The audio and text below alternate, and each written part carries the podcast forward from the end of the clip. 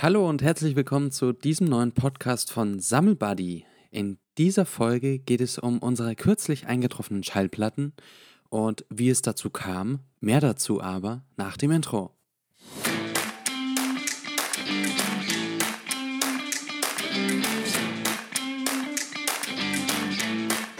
Ja, ja, ja, ihr werdet es gemerkt haben. Wir haben jetzt ein Intro. Warum? Weil ich auf eure Stimmen höre. Ihr habt jetzt mehrfach erzählt, dass doch so ein Intro einfach eine coole Sache wäre. Ähm, ist immer so ein bisschen auflockernd, bringt auch ein bisschen andere Stimmung mit rein und vor allem für äh, die Thematik danach dann sehr interessant, denn dann kann man auch im Editieren deutlich einfacher agieren und Schnipsel sich rausziehen, die dann auf Instagram, wie ihr vielleicht auch gesehen habt, äh, als äh, quasi Podcast-Preview ähm, reinkopieren ich begrüße alle Neuen. Zum anderen, wir werden immer mehr und dafür wird mir auch nie äh, Themenstoff ausgehen, denn ich bin bereits schon in engen Gesprächen mit diversen, sehr, sehr interessanten Folgen, vor allem aber äh, mit unterschiedlichen Gästen, die ich hier äh, begrüßen darf und die ihre Thematik zum Sammeln vorstellen werden. Thema heute Schallplatten, die in letzter Zeit angekommen sind.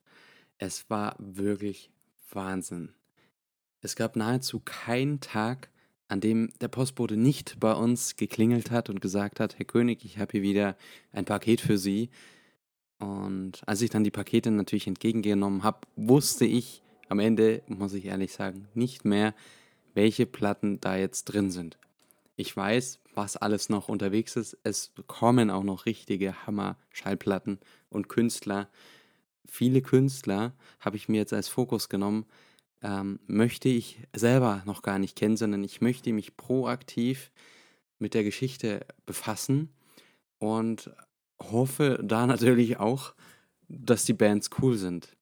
Ich habe mich nämlich teilweise wirklich ertappt, dass wenn ich eine Platte bestellt habe, ich mir den Interpreten auf Spotify oder auf YouTube kurz angeschaut habe und äh, ja die, den bekanntesten Song angehört habe um zu wissen, ja, ist ein Sound für mich oder nein, ist nicht interessant. Dieser Gedanke ist aber ein Widerspruch von meinem ursprünglichen Gedanken, denn ich möchte ja genau Künstler finden, die mir empfohlen werden von Freunden, die mir empfohlen werden von irgendwelchen Plattenläden und die kaufe ich nicht, weil ich sie auf Spotify gerade gehört habe, sondern weil ich es dann cool finde, überzeugt zu werden und auch da das Vertrauen in genau diese Kandidaten, also die, die sie mir empfohlen haben, lege. Ist dann eine Platte mal nicht äh, so cool, wie sie mir versprochen wurde, so, shit happens. Na und?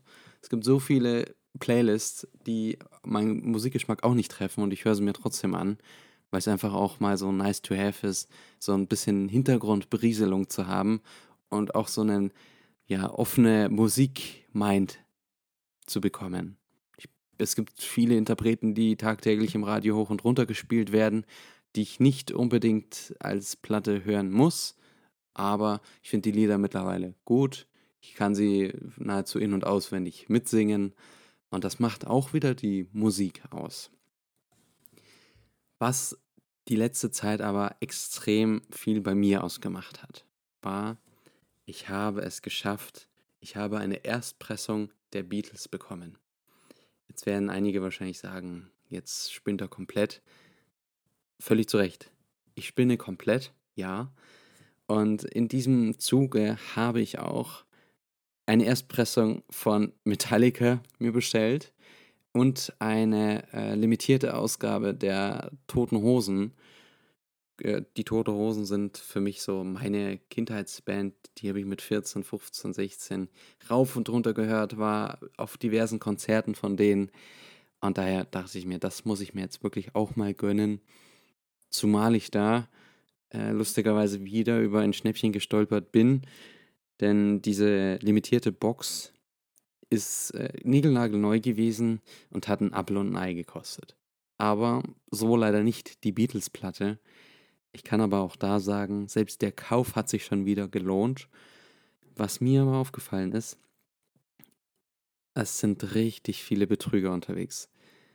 Natürlich in jedem Bereich, wo man sagt, man sammelt oder man hat eine Möglichkeit, Geld damit zu gewinnen oder einen Ertrag, einen Mehrwert daraus zu gewinnen, zu erzielen, gibt es Leute, schwarze Schafe, die das ausnutzen. Und so, so bin ich auf der ominösen Webseite, die, die mittlerweile schon Kult in meinem Podcast wurde, mit den vier Buchstaben, ähm, bin ich rum äh, von verschiedenen Händlern, die super gut bewertet wurden. Da habe mir dann die Bilder mal ein bisschen genauer angeschaut. Und für alle die, die es äh, nicht wissen, wie das bei einer Schallplatte funktioniert. Eine Schallplatte hat ähnlich wie ein Auto ein Kennzeichen. Allerdings hat ein Auto auch eine Fahrgestellnummer. Das Kennzeichen sagt quasi aus, wer ist diese Platte und was macht oder und äh, was für Musik ist auf dieser Platte. Für die Fahrgestellnummer gibt es in diesem Zuge wirklich nur ein passendes Auto. So auch zu Schallplatten. Jetzt ist da aber die Problematik bei Schallplatten, dass die Maschinen natürlich nicht mit einer Schallplatte äh, also die, die Maschinen pressen nicht eine Schallplatte, wechseln dann das Inlay, nehmen dann eine andere Nummer als Kennziffer und stanzen das rein. Sondern die produzieren halt mehrere hundert oder tausend Stück auf einmal und beenden dann die Erstpressung, dann geht es in die Zweitpressung und Drittpressung. Ganz schlaue Füchse da draußen haben ähm, diesen Markt für sich entdeckt. Die kaufen nämlich Schallplatten, nehmen wir jetzt mal die Beatles, und nehmen eine farbige Pressung der Beatles. Die gibt es auch neu im Laden zu kaufen. Es sind immer irgendwelche Sonderausgaben oder Erinnerungsstücke. Und was da genau das Problem ist, die fotografieren das alte Cover. Auf dem alten Cover ist quasi zu sehen, ah ja, diese Pressung ist in UK gemacht worden, 1969 beispielsweise. 1969 sucht dann jeder Laie natürlich im Internet Erstpressung Beatles. Ah ja, Cover passt. Viele fallen aber darauf hinein, nicht mehr bei der Platte zu schauen, was da für eine Presskodierung draufsteht. Und so kann es durchaus sein, dass die Pressungsnummer vom Cover nicht übereinstimmt mit der Pressungsnummer der Schallplatte. Denn dieser schlaue Fuchs hat einfach eine neue Schallplatte gekauft, die in das alte Cover reingeschoben und du gibst hunderte Euro aus und hast am Ende des Tages eine Platte, die du auch selber im Saturn hättest kaufen können. So bin ich also rumgezogen und ähm, das ist tatsächlich der erste Flitzer in meinem Podcast. Ich habe gerade eine E-Mail bekommen, aber lustigerweise auch eine, Podca eine Podcast-E-Mail. Ähm, da hat nämlich ein zukünftiger Partner gerade geschrieben. Und dieser Partner wird voraussichtlich auch äh, im nächsten Podcast zu hören sein. Was aber jetzt bei meiner Beatles-Pressung so besonders ist. Man sagt in Schallplattenkreisen, dass die verschiedenen Länder mit den Presswerken verschiedene Qualitätsansprüche haben und auch verschiedene Tonqualitäten. Ich würde behaupten, ich höre es mit meiner Anlage nicht, ich höre es auch mit meinem Schallplattenspieler nicht. Aber auch da wird wieder ein Gastbeitrag in Zukunft kommen von einem Audiophilen. Audiophil, für alle, die dies nicht wissen, sind quasi die, die im High-End-Bereich ihr Hobby äh, nahezu so perfektioniert haben, dass sie tausende Euro an einem Kabel, das vom Stereo, von der Stereoanlage zum Lautsprecher geht, ausgeben und da dann wirklich den Unterschied hören. Für mich unverständlich. Ich freue mich schon richtig, da mal äh, dann zu Gast zu sein.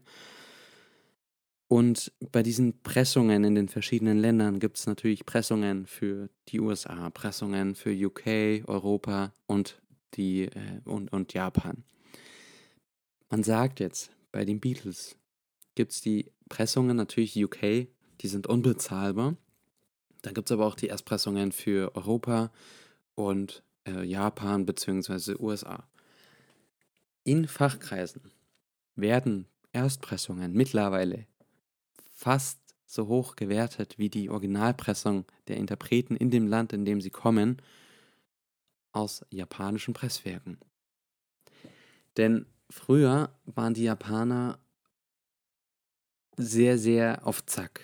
Sind sie immer noch, ja, aber im Bereich Vinyl mittlerweile nicht mehr so. Früher waren sie einer der größten Pressländer. Die haben nahezu jeden Künstler rauf und runter gepresst in, auf Schallplatten. Und bei den Erstpressungen haben sie immer darauf großen Wert gelegt, dass sie sehr qualitatives Vinyl verwenden. Dickes Vinyl und sehr hartes Vinyl, das quasi die Nadel den Ton auch wirklich verfolgen kann und nicht durch die Rotationskraft der Schallplatte sich leicht nach außen drückt und die Schallplatte, also das Vinyl der Schallplatte, minimal nachgibt. Das ist ein Bereich, den hören wir nicht. Also ich zumindest nicht und äh, ein, zwei da draußen vielleicht auch nicht. Vielleicht gibt es auch welche unter euch, die das hören und sagen, Mensch, Felix, wie kannst du nur sagen, das hört man. Das ist ein Unterschied wie Tag und Nacht. Ich höre es nicht. Aber ich habe es geschafft, genau so eine Platte zu bekommen. Ich war ein bisschen verängstigt, als ich das Paket aufgemacht habe, denn zuerst sprang mir ein zerfetztes Zeitungspapier entgegen und ich dachte mir, oh oh, jetzt bin ich selber reingefallen auf so einen Betrüger und habe dem da schön, Gott sei Dank über PayPal, Käuferschutz hilft, ähm, mein Geld in Rachen gesteckt, aber darunter war es dann. Es war wahnsinnig gut verpackt.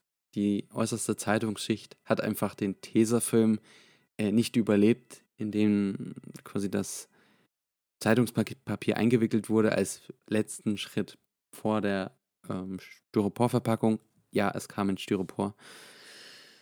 Und darunter befand sich dann eine Plastikhülle, in der dann das Cover der Vinylplatte zu finden war. Und da drin dann die roten, limitierten Erstpressungen von den Beatles. Erster Schritt, den ich gemacht habe.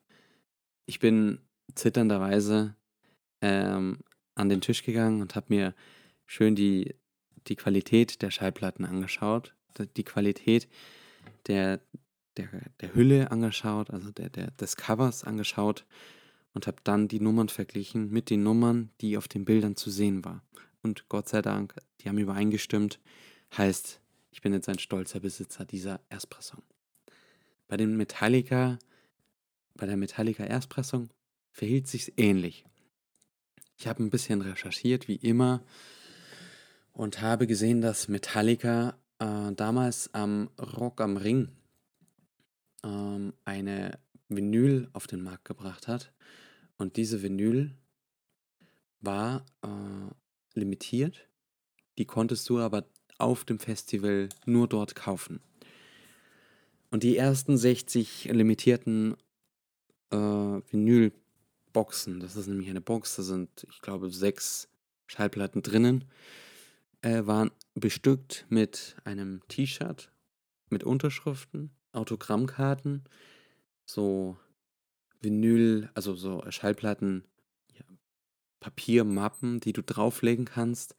Äh, und dann ist alles wie eine Pictured Schallplatte, die den Sinn dahinter verstehe ich nicht ganz, denn die Schallplatten sind trotzdem pictured, also es macht eigentlich keinen Unterschied, ob du die Schallplatte dir irgendwo hinstellst und die Schallplatte anschaust oder das Plastik, äh, das Papier Layout drauflegst und das Cover dann, äh, also die Schallplatte genauso aussieht.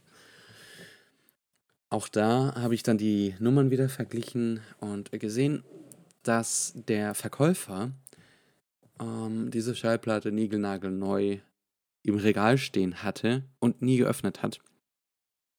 Und dass Preise außerhalb von Deutschland von dieser Schallplatte in dem Moment, in dem ich nachgeschaut habe, schon wieder fast 30 Prozent anders waren zu dem Preis, der auf der Plattform war. Und manchmal frage ich mich, Leute, also im, klar, ich bin Vertriebler, aber da schaut man doch. 30 Prozent, das ist eine Menge bei, bei solchen Preisen. Ich meine, die Schallplatte hat damals neu am Konzert, lass mich lügen, 80, 90 Euro gekostet. Davon 30 Prozent zu haben oder nicht haben, das ist eine Menge. Und da sie ja noch limitiert ist, ist der Preis mittlerweile auch nicht mehr bei den 80, 90 Euro, sondern bei weit mehr. Aber auch da wieder Glücksgriff gehabt oder vielleicht auch gar nicht mehr so viel Glück, sondern mittlerweile filtere ich schon sehr stark Sachen raus, die ich haben möchte und Sachen raus, bei denen ich wirklich bereit bin, auch mehr Geld auszugeben. Ich kaufe mir mittlerweile auch einfach mal eine Platte für 10 Euro neu oder ich gehe ähm, in den Schallplattenladen und kaufe mir da einfach eine in diesen 1-Euro-Ablagen von Künstlern, die ich überhaupt noch nie gehört habe, wo das Cover einfach nur cool ausschaut und höre mir die an. Und sehe da, es sind auch einfach echt geile Künstler da draußen. Ich weiß nicht, wie viele Künstler tagtäglich äh, ihre Karriere starten. Macht weiter so, es ist echt eine coole Sache. In diesem Zuge habe ich auch eine Band, die vielleicht auch einige kennen. Und zwar ist das Santana beziehungsweise Tame Impala. Bei Santana gab es eine auch wieder limitierte Schallplatte. Supernatural heißt die. Ist ein Reissue, also eine Wiederaufnahme, die wurde überarbeitet mit den verschiedenen Tontechnikern, um da einfach so ein bisschen den jetzigen Zeit, äh, Musikzeitanspruch. Nein, macht keinen Sinn. Das ist halt der Nachteil, wenn man sich einmal im Podcast verhaspelt und keinen Bock hat, da jetzt eine Pause zu machen, muss man einfach weiterreden. Ähm, was wollte ich sagen?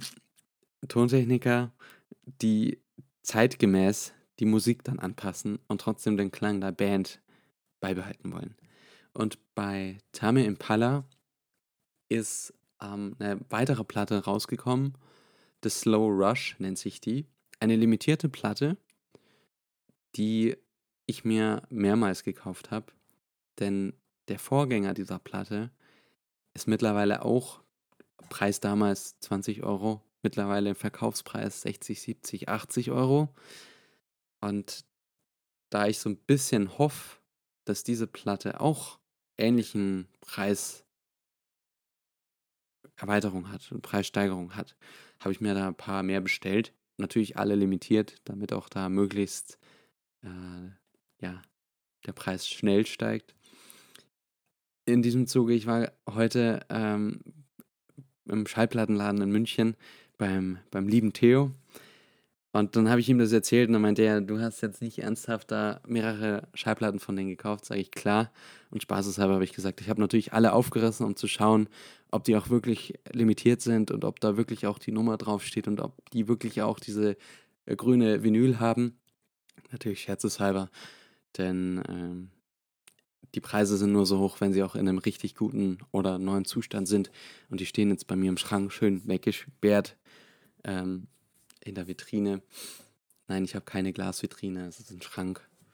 Und da dürfen sie jetzt mal ein paar Monate oder ein, zwei Jährchen stehen. Und vielleicht hat ja einer von euch Lust. Ihr kriegt die natürlich zu einem Special Price, Augenzwinker. Und das war es auch schon wieder. Wir haben wahrscheinlich jetzt wieder so 18, 19 Minuten äh, Podcast geschafft.